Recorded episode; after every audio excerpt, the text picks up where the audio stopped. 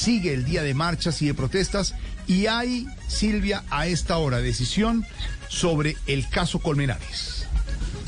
Sí, señor Jorge Alfredo, una decisión importante que tiene que ver con uh, Laura Moreno y Jesse Quintero.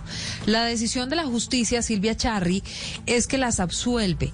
Es decir, reitera su inocencia por duda razonable dentro del caso que se adelantaba en contra de estas dos jóvenes por la muerte en muy extrañas circunstancias de Luis Andrés Colmenares. Sí, señora, y eso de la duda razonable es muy importante. Silvia, le cuento que el magistrado José Joaquín Urbano acaba de confirmar la decisión de primera instancia, es decir, declara finalmente inocentes a Laura Moreno y a Jesse Quintero. Recordemos que Moreno fue acusada por la Fiscalía como responsable del delito de homicidio y Jesse Quintero por el delito de favorecimiento al homicidio. Supuestamente eh, la Fiscalía, pues ellas tenían algo que ver en esa muerte. Hoy el Tribunal Superior de Bogotá reitera que no y dice que deben ser absueltas por duda razonable, pues a su juicio, digamos que la Fiscalía no logró demostrar la hipótesis de que se trató de un homicidio. Escuchamos.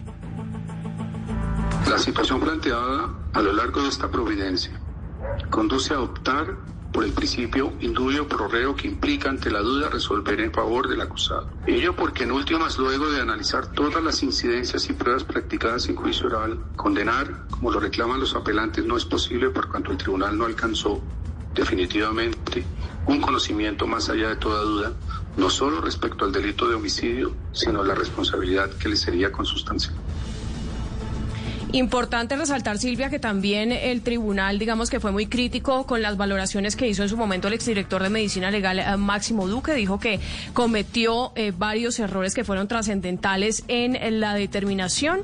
Y bueno, finalmente a la familia Colmenares le queda un recurso extraordinario de casación con el que buscarían entonces que la Corte Suprema de Justicia tome una decisión final. Lo que nos dicen eh, por debajo de la mesa es que sí van a presentar ese recurso, que mañana la Fiscalía, la familia Colmenares se va a reunir su abogado Jaime Lomana para tomar la decisión. Ellos a través de un comunicado de prensa están diciendo que respetan el fallo del Tribunal Superior de Bogotá, pero que no lo comparten y que seguirán luchando, entre comillas, por encontrar justicia.